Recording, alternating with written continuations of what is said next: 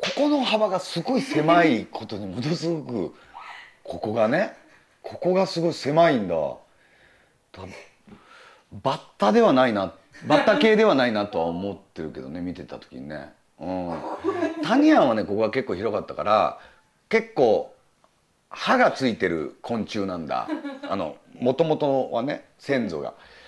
でも安倍さんはここはこうなってるからまあバッタ系でも少量バッタとかそれぐらいだと思う。うんうん。歯もあんまり葉っぱとかも噛めない系のこの狭さがあるなって。人相学的にね。うん思ったけど、うん、ああのチームですか。まずね僕初めて政治に今回関心持ったんですよ。マジで。俺あの今までこうのんぽりだったから、うん、あのそんな選挙行ってもあの風船一個もくれないことに対して僕は反発があったしわざわざ日曜日を使って小学校のとこで投票行ったってボールペンの一本もくれないしさ入り口に投票君みたいな人も立ってないっていうことに対して子連れの人とかはもう言い訳が立たないでしょ？子供を連れて行ってんのにさ。そういうことは良くないと思ったけど今回の安倍政権は俺の知り合いより年下だっていうことがやっぱりね政治に関心を持ちましたよ。安西はじめより一個下なんですよ。その時にやっぱり真剣に僕政治のことを考えたんですけど安西さんの方が俺長いこと友達で安倍さんなんて一回も飲んだこともないし会ったこともない人をこう考えた時にそれでも安倍さんの方がいいって僕思ったんですよ安西さんより。そこまで友達をも考えて安西さんの方が年上なのにもかかわらず安倍さんを選んだ僕の心情を組んでほしいんですけどやっぱり俺の友達では日本がダメになるってやっぱりちょっと思ってるんですよ。でまず国会に遅刻するようではとかいろいろ思って論議はしょうがないとは思ったけど考えてることですよね。あっちはやっぱりあの政治のことやっぱりプロで考えてらっしゃってこっちは飲み屋のエロ話ですから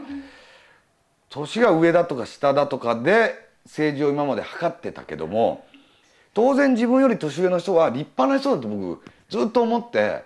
やってきたけどそうではないっていうことがねここに来て初めてね唾飛ばすことないけど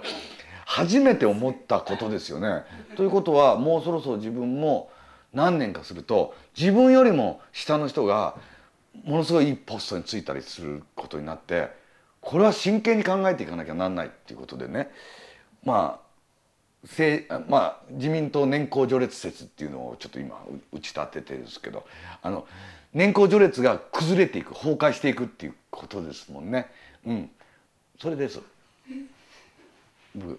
でも僕ね前から一個だけね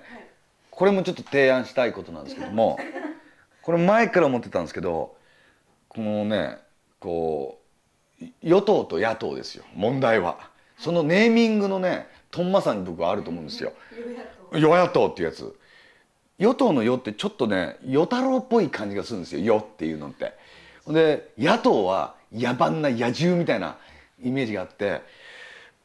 それだったらね「与」「野遊与」で考えると与党がね真ん中に入ってもねいいと思うんですよ。湯党は中立でこのんびり風呂に使ってるような人でそんな「カッカしなさんな」とか言ってないといつも与党と野党が三田対外来みたいに戦ってるわけですよ。もうもう水槽の中にバーッと与党と野党を入れたらバーッとこう食い合いするわけじゃないですか。そこに間に「まあまあ」っていう与党をね設立してもらってまあ黒くもあるし白くもあるとか男でもあるし女でもあるとかっていうことを入れとかないと